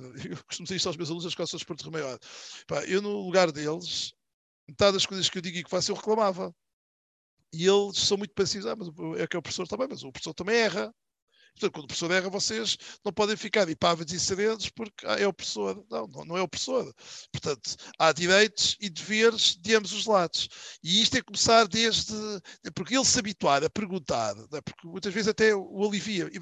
Vamos imaginar, já me aconteceu isto, ao Vasco, posso dizer, não me aconteceu mu- muitas vezes, mas aconteceu-me, do género, imagine miúdos, já não me lembro bem qual é a escalão, 12 anos, 13 anos, já- não recordo, é até mais, até mais baixo. Pá, treinos, tudo bem, estamos na competição. Pá, estamos no meio da competição, do fim da competição, de repente olhar para o banco e digo assim, ei pá, João, esqueci-me de colocar. É pá, desculpa lá. E lá, Pedro, deixa estar. Não, não, deixa estar, não, é pá, que horror, é pá, desculpa. Desculpa, epá, errei, desculpa. E a seguir, pai, olha, tenho aqui uma coisa para dizer, uma falha brutal da minha parte. Epá, não pus... Ah, o pai, ah, ah, se calhar a maior parte dos pais vão dizer, oh, não se preocupe com isso, ele gosta muito. de si." Não, não, desculpa lá, eu hoje tenho que pedir desculpa. Isto não é inadmissível o, o, que aconteceu. Olha, distraí-me, estava tão embrulhado no jogo, mas não tenho desculpa. Eu, como treinador, não posso fazer isso. Portanto, peço desculpa. Portanto, nós temos que ter esta, esta, eh, esta, ou ao contrário, não é? ou ao contrário de que eh, ou- ou- tá- estamos no processo de treino o miúdo está na brincadeira e diz, "Epá, ó ó, João, é assim, eh, eu percebo que tu gostas de estar na brincadeira, mas é assim, brincadeira é antes do treino, depois do treino. Aqui não é para estar na brincadeira. Porque depois, quando chegares ao jogo, não vais fazer como na semana passada, que porque é que eu não joguei? Pá, não jogaste porque tens aqui colegas teus que levam isto a sério e tu estás sempre na brincadeira. Portanto, tu é, que, tu é que sabes a razão porque é que depois, depois não venhas dizer ao teu pai, à tua para vir e falar comigo, porque o problema é teu. Porta-te porta bem. Ou não gostas. Porque às vezes acontece isso é assim. eh, Uhum. Eu já tive atletas que uma vez eh, eu disse assim, mas estás aqui porquê? E disseram assim, "Pá, eu estou aqui porque a minha mãe me obriga. Ok. Mas não diga nada à minha mãe. Não, não, vou dizer à tua mãe, porque é assim, tu não podes fazer uma modalidade porque te obrigam. Tens que fazer Claro. uma modalidade que tu gostas. E lembro-me e, e tive casos destes, de falar com os pais, pá, porque é que o seu filho está dando bola? Ah, porque não sei o quê, porque disseram que você era muito bom treinador. Epá, isso não é justificação. Ele gosta, é, já não lembro, ténis ou natação, pá, ponham na natação, é o que, é pá, mas não sei o quê e tal, não, epá, ele tem que praticar desporto. Portanto, vocês como pais estão a fazer uma coisa espetacular, estão a pô-lo a praticar desporto, epá, ponham-no a praticar uma coisa que ele gosta eu gostava que ele ficar com ele, gostava, pá, mas não o quero ver, sempre que ele vem para aqui, ele vem triste, até faz tudo, até Exato. dos que faz tudo, mas Claro. está triste. Pá, isto portanto, tem que- esta franqueza, esta conversa tem que, eh, tem que haver co- co- com o atleta, perguntar, pá, estás bem, como é que decorreu o, eh, o é? porque o miúdo chega ao treino e diz, Ei, ó pai, ao treinador, estou cheio de medo, então o que é que aconteceu? Epá, tive negativo a português, e o meu pai quando chegar vai ficar chateado comigo. Então vá, vai lá treinar, não penses nisso, quando fores dizer ao teu pai uh, que tiveste negativa, eu vou estar contigo uh, e, e, e, tens o meu apoio. Mas se calhar vais ter que dizer ao teu pai que vais ter que estudar mais, não? Ah, pois se calhar a culpa é minha. Então, pronto, eu estou lá contigo, mas tu vais assumir isso, está bem? Mas faz isso por mim, faça isso tantas vezes que, que, E depois ele chegava lá ao, ao pai, depois o pai que lá eu estava lá ficava, é pá, o meu filho teve a chatear com isso, não, não, ele não teve nada a chatear. Ele, eu fico saber que o seu filho tenha dito que teve negativa mas agora diz lá ao teu pai porque é que tiveste negativo. Oh, pai, estou a estar pouco. Pois, ele, ele devia estar mais, está a ver? Pá, ele tem que estar mais. E se ele precisar de alguma coisa, eu estou disposto a ajudar. Mas ele tem que estar, e eu agora vou estar em cima dele porque ele tem que estar mais. Pois, esta, esta Portanto, questão esta questão humana que falamos há um bocado de, de, de acho que o, acho que o papel do treinador vai é sempre mutável não é, ao longo dos anos. Algumas coisas mantêm-se, mas outras coisas vai, vai se mutando. Uh, e esta questão humana realmente às vezes basta mostrar o apoio aos atletas e de lá estar dizer, ok, o que é que se passa? Passa-se isto, eu estou aqui. O que precisares só dizeres que eu vou contigo e tudo mais. Esta parte humana deles se sentirem apoiados num, num sítio fora de casa também dá outro suporte e acho que é um valor que se passa e que se deve passar dos treinadores de, ok, mesmo que não seja uma coisa boa, apoia o teu colega, apoia o teu, o teu colega de trabalho, o teu amigo, a pessoa que está na rua, ou seja, este, este valor também, também acaba por ser muito importante. E professor, aqui só numa questão que hoje em dia é muito pertinente e que se fala muito, e que certeza que nas confederações um, europeias fala muito também, que é a questão da psicologia desportiva e da, do mental. Hoje em dia usa-se muito a palavra mental. Dentro, da, da, dentro da ideia que falamos há bocado, a diferença do papel do treinador entre formação e competição, eu também acredito que haja aqui uma diferença no papel do mental ou no papel da gestão do, do mental de um treinador de formação e um treinador de, de rendimento, obviamente enquanto na formação mais ligada à questão da frustração, da gestão do erro e tudo mais, no rendimento é a gestão do, do, da pressão do jogo, da, da, dificuldade em ter que fazer algumas coisas, da pressão do adversário, a própria pressão do treinador. Uh, como, é, como é que acha que é a melhor maneira de gerir ao longo de uma época? Uh, acredito que no papel do treinador de formação seja um bocadinho mais, uh, mais geral, mais geral no sentido de sempre dentro da mesma ideia, mas depois de um treinador de rendimento gerir o mental dos atletas e o mental de um, de um grupo uh, acaba por ser quase preponderante para, para a fase final de épocas de playoffs e de finais de taças e finais de tudo mais alguma coisa. Como é que a pessoa vê estas duas dinâmicas da gestão do mental uh, no treinador de formação e no treinador de, de rendimento? Olha, eu parecia que estou a fugir à, à sua pergunta, vou, acabou de dar um dos grandes argumentos porque para mim o treinador tem que ser profissional, ou seja, tem que viver única e exclusivamente do, do, do processo de, de treino. Uhum. Porque uh, nós, para conseguirmos controlar, talvez não seja o termo melhor, mas controlar a parte mental dos nossos atletas, nós precisamos de tempo e precisamos de perceber um conjunto de coisas. Se eu tenho treino das seis e meia às oito e eu como treinador saio do McDonald's às seis e um quarto, chego ao treino às seis e meia, dou o treino e às oito vou-me embora e vou para casa e vou fazer o jantar e vou dormir porque no dia seguinte às seis e meia estou-me hum. acordada, eu não tenho tempo para me perceber, tirando os casos marginais, para o bem e para o mal, portanto, para o bem aqueles que estão sempre satisfeitos e para o mal aqueles que são os, os problemáticos. Uhum. Eu digo sempre os piores são, são os que não dizem nada e que nós muitas vezes quando nos apercebemos, claro. é, exatamente, esses são os mais perigosos, não é? É como eu costumo dizer, é como é o aluno médio, é o jogador médio, são os mais perigosos, porque podem estar a um passinho de serem um grande talento ou podem estar a um passinho de, uh, de, de perderem uma carreira. E o aluno com 3 está na, no passinho de passar para o 4 e ser um aluno brilhante ou baixar para o 2 e, e, e ter, ter problemas. E na verdade, esses são a maioria. Isto, só com isto, olha a dizer o valor que tem o, o processo mental. E depois ele é diferenciado. E esse é outro problema que nós temos, é que na verdade a formação de treinadores devia ter ainda mais horas, porque aí é preciso, não dá por tentativa e erro. Por, por uhum. tentativa e erro podemos fazer danos num atleta não só como atleta, mas como pessoa para o resto da vida. O que é que eu acho que é perigoso é que nos escalões de formação, estamos a falar de crianças que uma coisa mal trabalhada ou mal resolvida por parte do treinador pode ter consequências no futuro. No atleta sénior também, ou no sub-20 também, mas é mais controlável porque ele, ao ter maturidade, pode ser que consiga lá chegar sem, uh, sem a minha ajuda. Mas é fundamental, nós já tivemos atletas que não tinham um enorme talento e chegam aos 19, 20 anos e não conseguem progredir por questões mentais e, e até chegam a, a, a desistir. Sim, e nos escalas de formação também. Uh, e eu, por acaso, costumo sempre dizer e admito que seja injusto, que normalmente a culpa é do treinador. Claro que há um trabalho que tem que ser feito em casa, mas no processo de treino o, o treinador não pode desvalorizar isso. E muitas vezes o que acontece é a parte onde eu ilibo 95% dos treinadores em Portugal é que quem tenha um emprego uh, para sobreviver uh, e depois em regime de voluntariado está no treino Portanto, são os dados da Confederação dos Treinadores em 2016, né, portanto, que apenas, 90, portanto, apenas 5% dos treinadores conseguiam viver daquilo que usufruíam uh, na, na, sua uh, remuneração, uh, todos os outros eram em regime de, de voluntariado, tendo pequenos apoios para o gasóleo, ou para, para o passo, ou para o que fosse concentrado, uhum. ou, ou, para a região onde vivem. Um, o treinador, ao ter pouco tempo para pensar, não é? porque muitas vezes há algo que acontece no treino que não tem a ver com falta de talento às vezes é o miúdo, ou o jovem ou o adulto que por questões psicológicas não está em condições. E ele cada vez mais por cada vez mais por fatores externos, não é? A questão de do, hoje em dia, por causa das redes sociais, há muito o ser aceito e Sim. a ansiedade do que Sim. os outros fazem, os outros dizem. E Mas também sabe, diz sempre. Tudo. Pois. Oh, Vasco, diz sempre. Eu acho que a grande. Está a ver aí um aspecto positivo. Eu acho é que hoje sabemos mais sobre o assunto, nós treinadores. Então conseguimos perceber e, mais rapidamente. Eh, no passado houve muitos atletas que se perderam na formação e uhum. no alto rendimento por razões mentais e que os treinadores, os dirigentes, enfim, quem estava à frente de os próprios médicos, não tinham formação suficiente para perceber o que estava a passar com, uh, com aquele uh, atleta ou com aquela atleta. Hoje pensamos todos mais sensibilizados, podemos é, os treinadores, por exemplo, os de grau 1, que não têm uma licenciatura, portanto têm apenas a formação de grau 1, uh, a formação que têm na área da psicologia, da pedagogia, da psicologia, não é suficiente. E, um, uh, e depois você pode dizer assim, tá bem, mas ele também, com o dinheiro que ganha, não tem dinheiro para ter a formação, para ter razão. Lá está, esse é um, é um dos aspectos para nós com a Federação também é fundamental. Eu costumo sempre dizer, e na Federação de Handball disse, quando um treinador me diz assim, eu não posso ir à, à formação, não tenho dinheiro, eu digo logo. Nenhum treinador, quem me ouvir isto do handball, já me ouviu dizer isto várias vezes, e, e nas formações da, da, Confederação é igual, nenhum treinador fica, onde eu sou responsável, fica sem formação por questões financeiras.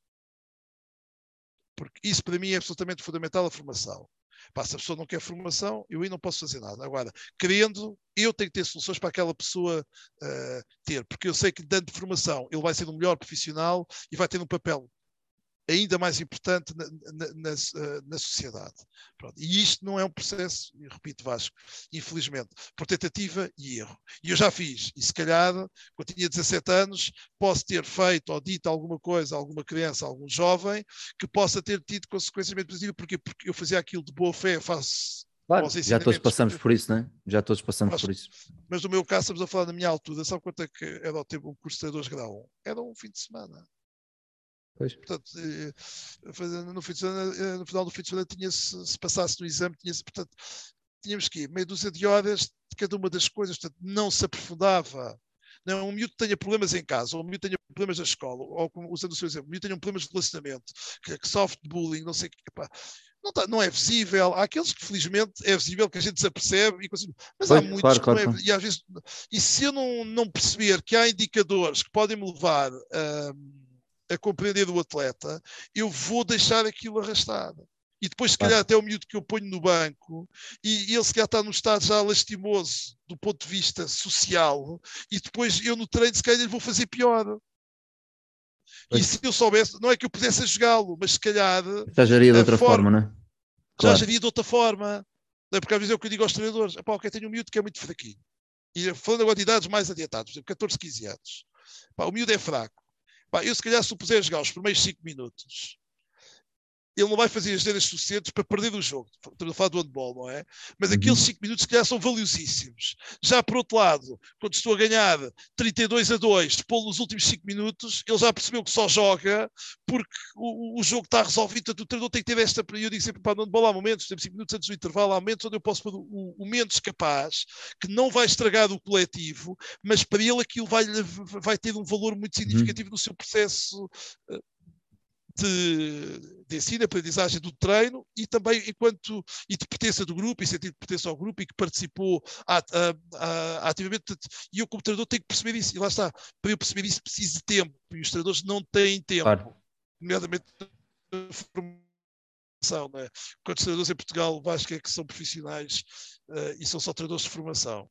Pois, meia dúzia, uma é- dúzia, não, não é mais. Eu, eu realmente eu tenho, eu tenho a sorte e tive a sorte de, de poder, de há três anos para cá, eh, focar-me a 100% no, no, no basquetebol, na modalidade, e realmente percebo o que diz, porque realmente o facto de eu poder planear um treino com muito tempo antecedente e chegar uma hora ou meia hora antes do treino, os atletas vão chegando, vamos falando, então e a escola, como é que está, como é que não está, e aquele amigo ou aquele amigo que no outro dia te chateou a cabeça por não sei o que, já resolveste, não resolveste, depois ajuda.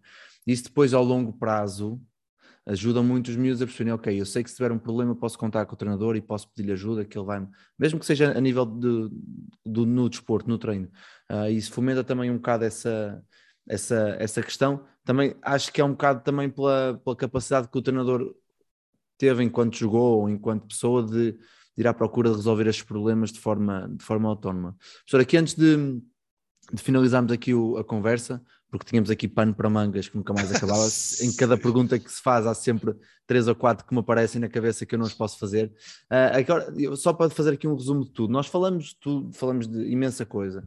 O papel dos treinadores, a questão de, da gestão de, de um miúdo a nível emocional, a nível de, mesmo a nível de carga física, ah, como deve ser visto um treinador para a sociedade, como deve ser um treinador, como deve o treinador tentar entrar na, neste mundo do treino profissional. Ah, agora a minha pergunta é, como eu tinha dito em off, nós falamos muito do treinador enquanto, enquanto pessoa que ajuda os atletas. E a minha questão é, agora, que- quem é que ajuda o treinador? Como é que um treinador treina? Como é que, já sabemos que temos as formações, mas que por vezes algumas pessoas, por, por questões monetárias, não têm tantas, tanto acesso a tantas formações. Temos os livros, agora o YouTube vem, vem trazer aqui uma, uma panóplia de conteúdo enorme, as redes sociais também ajudam, mas se formos a uma, uma, a uma questão mais específica, como é que se treina um treinador? A Confederação de Treinadores um, tem um papel importantíssimo nisso, porque está constantemente a fazer formações e a tentar ajudar os treinadores portugueses. Um, como, é, como é que um treinador treina, professor? Como é, como é que podemos, como é que como treinador eu posso tentar ser melhor todos os dias um bocadinho? Treinar todos os dias. Pá, eh, eu, eu- é, é assim, a, a profissão de treinador, eh, tendo em conta que é uma, é uma, uma profissão das, de relações humanas, Uhum. eh, para além da modalidade em si onde eu sou treinador, que é outro problema, não é? Eh, outro problema porque, por exemplo, na sua modalidade do basquete constantemente está a evoluir e o ser humano constantemente está a evoluir. E, portanto, Claro, eu só posso ser melhor treinador se eu eu tenho que estar em constante atualização.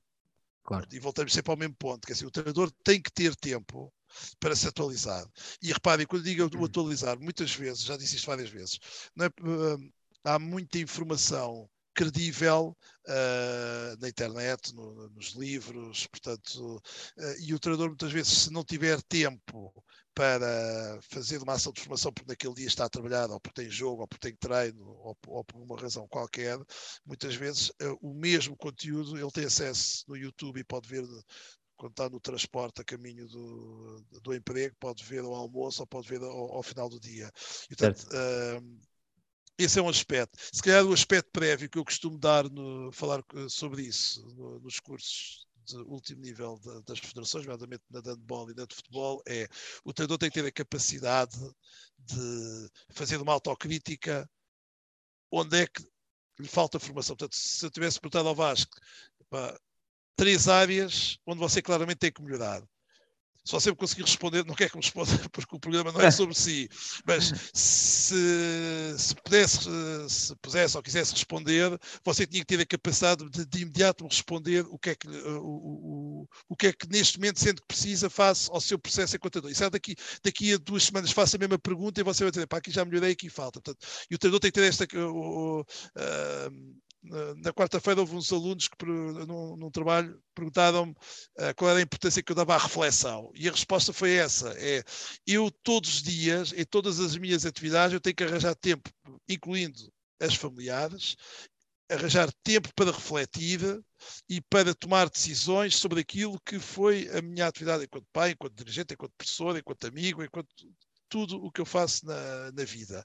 Para quê? Para depois ir à procura. Porque às vezes há treinadores, principalmente os treinadores mais jovens. Eu não devolvo isso muito, mas e na Confederação de Treinadores vejo isso em todas as modalidades. Eu, se for buscar um treinador da NBA para falar sobre a defesa 3-2, eu vou ter lá os treinadores todos de basquetebol a trazer apontamentos. A pergunta é assim: será que eles precisam mesmo do, do treinador de, da NBA para a defesa 3-2? Alguns, se calhar, precisam, mas se calhar a maioria precisa é de outras. Eles acham que precisam daquilo, mas depois eu vou ver o treino deles e digo-lhes assim: mas vocês são tão bons a treinar, a defesa de treinadores, porque é que vocês foram ouvir aquele treinador da NBA? Vocês precisam é disto ou, ou daquilo. Claro. E o treinador tem que ter a coragem de dizer assim, eu não sou bom nisto. Eu tenho dificuldades aqui no planeamento. Epá, eu tenho dificuldades no trabalho de força. Epá, eu tenho dificuldades no drible, em perceber porque é que eles estão a fazer mal. Epá, eu tenho dificuldades na transição de defesa-ataque, em arranjar exercícios ou explicar a eles melhor. Epá, ok, tenho dificuldades nisso. Epá, então vou à procura de formação. Portanto, uh, claro que às vezes é bom a gente ir buscar coisas que não conhecemos, nem sequer sabemos que tínhamos problemas nisso. Não é? Portanto, claro que isso também é. Não é? É Claro que Quanto é mais importante. sabe, mais dúvidas tem, né? Quanto mais, quanto mais sabe, É. menos se sabe. Ex- ex- Exatamente, exa- mas eu só entro nesse processo se refletir sobre mim. Eu já cheguei a dizer a treinadores, quando eles dizem, pá, mas eu não sei. Eu digo, já está uma vez que te filmaste a dar um treino. Não, então filma-te. E depois a seguir, vê se aquela pessoa que tu estás a ver é a pessoa que tu achas que és. Eu, E se calhar vais chegar à conclusão. Eu, eu este ano, este- desculpa, este ano Não, não, também diga, diga. aqui em, em trabalho com a academia e com a nossa psicóloga, gravei eh, áudio e vídeo de, de treinos e de jogos e que sei que também na, na escola superior costumam fazer isso com, com os alunos de treino esportivo, da, da questão da análise do feedback e tudo mais, e realmente é, eu acho que há aqui duas coisas, eu acho que há um lado muito positivo no sentido de, não, não, é, não é positivo e negativo, mas mais positivo no sentido de nós nos vermos e ouvirmos a falar e a, realmente a termos noção do que estamos a dizer, mas depois, pessoalmente, há um lado menos positivo que é eu estou-me a expor de tal forma que as pessoas ouvem as coisas que eu só quero que um ou outro atleta ouça. E quando me exponho desta forma para o mundo, ou para, para o psicólogo, ou para os meus colegas, eu acho que abre-se aqui uma, uma caixa de Pandora que é, ok, se eu já não tenho problemas em expor-me aqui, qual é que é o meu problema agora de refletir diariamente sobre o que é que eu estou a fazer, pedir ajuda a outros treinadores, ir à- descaradamente perguntar coisas a treinadores de Liga e de, Europa, Euro- de Champions League, de Euroleague, ou que seja, Uh, qual é que é agora a dificuldade? Agora que eu já me expus, e eu realmente acho que faz muita diferença, ainda bem que a pessoa falou nisso, porque desde que comecei a gravar treinos e áudio e vídeo, principalmente vídeo, que a reflexão torna-se muito mais fácil. Ok, aqui ela estava a dizer, eu disse à atleta X, ali tinha de dar aquela ajuda. Mas ela diz, mas no momento em que eu fui, aconteceu Y e eu não consegui, então disse à minha colega para ir. E eu mantutei, não, mas tens que ser tu, tens que ser tu. E depois vou ver o jogo ou o treino, ela tinha razão. É como uma pessoa disse que o miúdo que se esqueceu de jogar. Quando chega ao treino, pá, olha, já vi o vídeo, realmente tinhas razão. Uh, vamos tentar ajudar aqui na próxima vez, comunicar um bocadinho mais cedo para eu conseguir ver também. Também é este processo de, de aprendizagem contínua. Pá, é, eu, eu- eu- sabe, o que pode ajudar os, os treinadores jovens é, eles, certeza, na vida deles, têm pessoas em que eles confiam. Eu, por Uhum. exemplo, eh, uma das coisas que eu tenho de sorte é, eh, sorte, apesar de também procurar essas pessoas, eu gosto de trabalhar comigo pessoas que tenham coragem de me dizer aquilo que acham que eu estou a fazer. E não, nos filmes costuma-se falar nos yes men. Pá, o yes men, não sim, ajuda, certo. Claro. não, o yes, o yes man não ajuda nada. Eu gosto que a pessoa. Eu já, me- oh, oh, Vasco, já me aconteceu estar a dar uma aula, não interessa de que matéria, acabar a aula, olhar para os alunos e dizerem assim: Epá, hoje a minha aula foi uma grande porcaria, não foi? Eles começam-se a rir, ao professor, por acaso foi. E disse: Pá, pá, obrigado pelo. fi-" Ó, professor, mas, mas quem é que disse? Pá, porque eu tenho a percepção que hoje vocês não perceberam nada do que eu disse e eu estou para aqui a baralhar isto tudo. Portanto, epá, desculpem lá, obrigado pela vossa honestidade. Pá, a gente te- temos que ter esta. E, portanto, eh, há bocado quando falámos da, da relação treinador-atleta, isto também é importante porque às vezes eu só tenho que chegar ao pé do atleta, ah, vai haver momentos que os treinadores jovens vão ter que fazer isto, que é chegar ao pé do atleta e dizer assim: olha, eu acho que tu podes chegar aqui, mas eu não estou tu chegues aqui. Achas que eu estou a fazer alguma coisa de errado contigo? Alguma coisa que eu te digo que tu não, que, que tu não gostas? Por exemplo, outro dia, ele por acaso não está aqui ao vivo, mas também estiver ao vivo, eu, eu, no caso do meu filho, ele não se importaria. A minha filha já, já se importava mais. O- Outro dia o meu filho disse-me assim, sempre que tu me dizes para eu ir estudar, isso pressiona-me, porque eu sei que tenho que ir estudar. E, e- eu disse, "Epá, pá, tens razão, eu vou-te deixar, sempre para tu ir estudar. Porque ele, isso te- disser assim, "Ah, mas se não disser ele não vai. Não, isso é que é estúpido, é que de facto ele, e por acaso a minha filha também, não precisam que eu, atualmente, quando era mais pequeno, precisava. Atualmente tenho orgulho de dizer isso, eles uh, vão estudar porque sabem da necessidade, têm de estudar. Então, porquê é que eu estou a dizer para eles estudar? Estou a ser com o pai, com o pai, estou a ser estúpido. Estou, ainda bem que o meu filho me disse. Agora a pergunta é: e se ele nunca me tivesse dito? Eu ia fazer uma geneira todos os dias. Uhum. Portanto, aprendi, ele deu uma lição. Uh, deu uma lição, disse porque é que não gostava que eu lhe tivesse a dizer aquilo. Pronto. E eu disse, pá, ok, então, mas eu vou deixar de, de, de dizer isso. Não, porque não preocupo contigo, já percebi que já tens maturidade para saber onde é que tens que estar. E não estou a dizer que o meu filho e a minha filha sejam alunos brilhantes, disse, são alunos perfeitamente uh, uh, normais. E, portanto, o, o, o treinador tem, eu como dirigente acontece muitas vezes isso, eu, eu nas, uh, nos locais onde eu estou, felizmente tenho algumas pessoas que têm confiança em mim para dizer assim, oh, Pedro, não concordo contigo, estás a ir pelo mau caminho. E eu posso reagir a sério, achas isso? E depois fica a pensar naquilo, a tal reflexão. Pá, tens razão. E eu acho que o treinador precisa disso. Aliás, ao, ao contrário de muita gente, eu acho que a profissão do coach, aquilo é do coach, do coach do treinador, do psicólogo do treinador, eu acho fundamental. Quando ele não tem um. Porque há treinadores que têm sorte, uh, que conseguem ter adjuntos que têm essa capacidade de. Olha, devias fazer assim, devias fazer a, assado, devias ir por aqui. E mesmo que o treinador depois não decida, mas tem ali alguém, como a gente dizia nos meus pensar, tempos, né? portanto, isto, é o grilo falando. É, uhum. que está-nos ali a dizer uh, as coisas. E o, treinador precisa, e, o, e o treinador não tem que ter problemas em chegar ao pé uh, no congresso, na conferência, e dizer assim: olha, gostei imenso do que você disse, mas não percebi nada. Pode explicar tudo outra vez? Ok. Porque é que não percebeste? Não sei o quê. Um, Pronto, eu acho que isso é, uh, é, Agora, não é fácil, porque isso significa, em algumas idades, aceitar os nossos. É os isso, nossos é isso. Expor, expor-nos dessa forma. É. É, é, eu acho que é, acho que é uma, uma, grande, uma grande libertação a nível pessoal, desenvolvimento pessoal, é conseguirmos abrir, abrir dessa forma. Professor, aqui, aqui antes de, de fecharmos, uh, quero só também uh, aproveitar o momento para para explicar aqui que para a malta que não conhece esta ou que não tem tanto conhecimento da Confederação de Treinadores, certo. que vai haver este ano o, o nono congresso de treinadores de, de língua portuguesa é? em Leiria, estou aqui a ver no, no, site, dias 25 e 26 de junho. Uh, assim, muito rápido, antes de fechar, duas coisas. Primeiro, nos desse aqui uma ideia geral do que é que é um congresso de, de treinadores, para quem não o conhece. Eu tive a sorte de poder estar em, em, eh, penso que foi, acho que foi este congresso, que foi em Gondomar, 2018. Foi, foi, foi. Foi antes da pandemia, sim. sim 2019, talvez. Sim. Eu lembro, eu lembro, ou 18 ou 19. Tive não, 19 foi Portimão, portanto 18 foi Gondomar, foi 18. quando Gondomar foi Estado Europeu do Desporto. É isso, é isso. Lembro Nós acompanhamos imenso, sempre os Estados Europeus do Desporto. Gostei imenso. E por acaso apareceu-me de uma vez e eu fui, realmente é, aconselho a quem tiver a oportunidade de ir para ir. Uh, mas explicar um bocadinho o que é, que é este congresso de treinadores e depois deixar aqui uma, uma mensagem final para todos os treinadores que nos estão a ouvir e mesmo atletas uh, que possam levar depois para, para as suas carreiras é, é assim, uh, quem ouvir este programa, o Congresso é sobre isto. Ou seja, nós temos a preocupação da Confederação dos Treinadores de dar formação uh, que seja banda larga. Ou seja, que aquilo que as pessoas vão falar, que as mensagens que passem, deem para treinadores de qualquer nível e de qualquer modalidade. Uhum.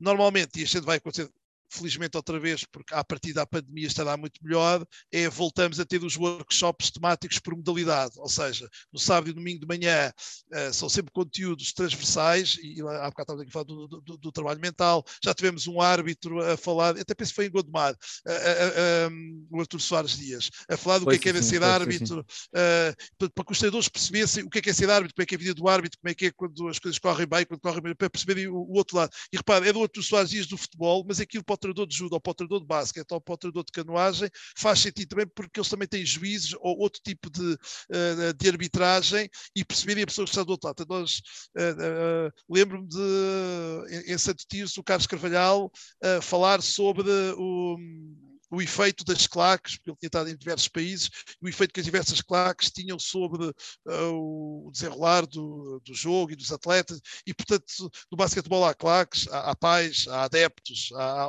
e, e, nas outras modalidades também, ou seja, são sempre temáticas formativas para todos. Esse é, é, é o grande objetivo, e, é para, e, depois, para mim, tem uma riqueza muito grande, é que põe os treinadores das diferentes modalidades a falar. Eu lembro quando nós juntámos, agora no uhum. Covid, os cinco selecionadores nacionais, o do handball, o do basquete, o do futebol, uh, o do o do voleibol e do handball, epá, toda a gente adorou e nunca mais ninguém se esqueceu disso, de ver uh, diferentes modalidades a falar como é que tu fazes, pá, tem que ir ver o teu treino e, e tem que perceber porque e já roubei coisas da tua modalidade para a minha e por aí fora. E portanto permite uh, nos coffee breaks e nos intervalos e no, e no almoço o treinador, o treinador de basquete, do handball e do chute e da natação estarem em, conjunto e a partilharem uh, e isso, e por exemplo tivemos este ano no Congresso Mundial dos Treinadores a mesma situação, mas a nível mundial, o treinador do Canadá com o do México e com o de Portugal a, a partilharem ao intervalo entre conferências. Isso, portanto, eu acho que é uma riqueza muito grande para, porque nós temos muito a aprender, depois, para além das outras áreas todas, também com os colegas das outras modalidades. Eh, Obviamente, uh, claro que sim, coisa, claro que sim. É? Eu diria que essa é a coisa.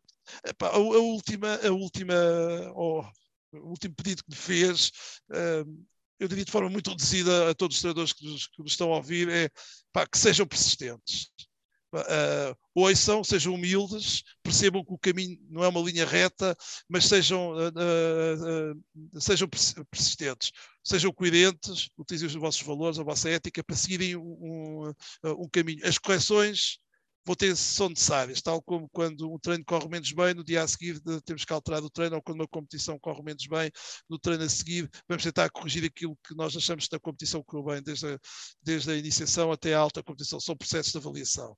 Agora, sejam persistentes, sejam, sejam coerentes, eh, porque se deixam-se influenciar por aquilo que dizem, pelas modas, por toda a gente, vão se perder no, no caminho e depois é muito difícil voltarem ao caminho certo que estavam a fazer. Se vai correr tudo bem, não. Vão ser mais as vezes que as coisas vão correr claro. menos bem, mas isso faz parte da, da, da nossa vida enquanto treinadores e uh, as coisas menos boas, os atletas vão lesionarem-se, vão conseguir atingir objetivos, as derrotas, uh, ajudam-nos a depois corrigir melhor outros atletas. Muito bem, professor. Antes de mais, olha, obrigadíssimo mais uma vez por, por esta hora e, e, e pouco de, de, conversa. Eu aprendi muito, de certeza quem nos vai ouvir e quem nos está a ouvir que aprendeu muito também. Um, e quem tiver mais informações pode ir ao site da só escrever Confederação Portugal no, Confederação de Treinadores Portugal na, no Google e tem lá informações todas a explicar o que é que é e todos os tipos de formações uh, e eu aconselho porque realmente tem muita coisa uh, que, podem, que podem aprender e desejar um, um resto de, de, bom ano, de boas aulas, de bons congressos, de bom tudo e que, e que corra tudo bem.